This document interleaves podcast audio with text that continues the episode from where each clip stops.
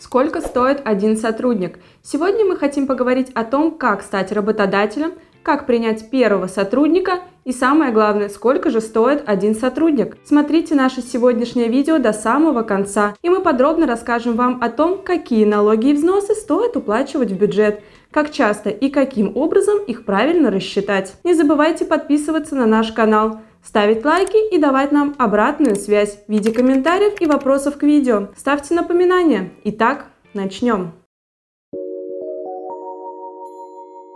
Ваш бизнес растет и успешно развивается. В связи с этим все делать самостоятельно становится уже сложно пора задуматься о найме работников. Но прежде чем принять решение, следует все продумать и взвесьте все «за» и «против». Ведь новые сотрудники – это новые затраты и новые обязанности перед государством и самим сотрудником. Если вы ИП и приняли положительное решение, Первое, что вам необходимо сделать, это зарегистрироваться в качестве работодателя в Фонде социального страхования ФСС. Это нужно сделать один раз при найме первого сотрудника. Если у вас ООО, то никаких дополнительных регистраций не нужно. А теперь мы подробнее обсудим немаловажную статью затрат. Как думаете, сколько нужно платить за одного сотрудника в месяц? А в год? Давайте представим ситуацию, что мы берем на работу нового сотрудника на должность секретаря. Зарплата по трудовому договору составляет 30 тысяч рублей на руки, и сотрудник является резидентом Российской Федерации. Первый налог, который необходимо удержать заработной платы, это налог на доходы физических лиц. Еще в народе его все называют подоходный налог, и он составляет 13%.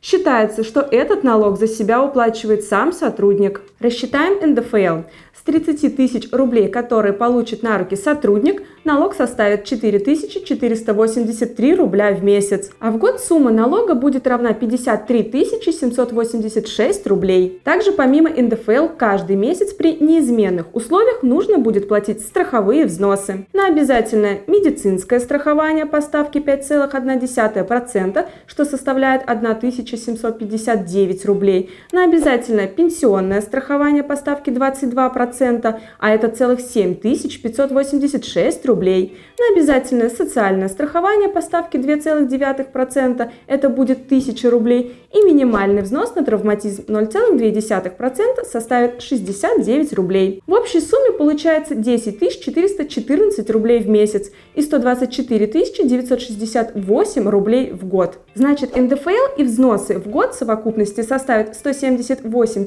764 рубля. Ну что, подведем общие итоги. При заработной плате сотрудников 30 тысяч рублей, расходы для работодателя на одного сотрудника составляют 44 897 рублей в месяц или 538 764 рубля в год.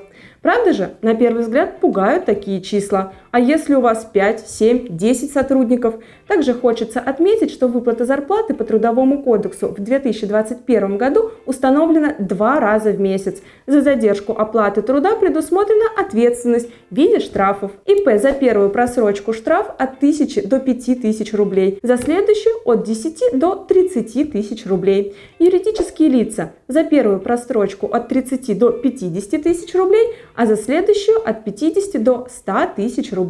Руководитель, директор за первую просрочку штраф от 10 до 20 тысяч рублей, за следующую от 20 до 30 тысяч рублей, либо дисквалификация до 3 лет. А еще не забывайте, что законодательством предусмотрено предоставление отчетности за сотрудников, как ежеквартальной, так и ежемесячной. Несвоевременное предоставление которой карается штрафом от 500 рублей. В любом случае вам необходимо взвесить все «за» и «против», прежде чем набирать штат компании. Надо понимать, какие расходы и обязанности это повлечет. Мы советуем ответственнее отнестись к данному вопросу и обратиться к профессионалам за консультацией, либо передать этот участок учета на ведение бухгалтеру. На этом сегодня все. Специалисты отдела бухгалтерского сопровождения юридической компании Юрвиста готовы вас проконсультировать, а также взять на себя всю ответственность по начислению заработной платы и налогов и взносов с нее.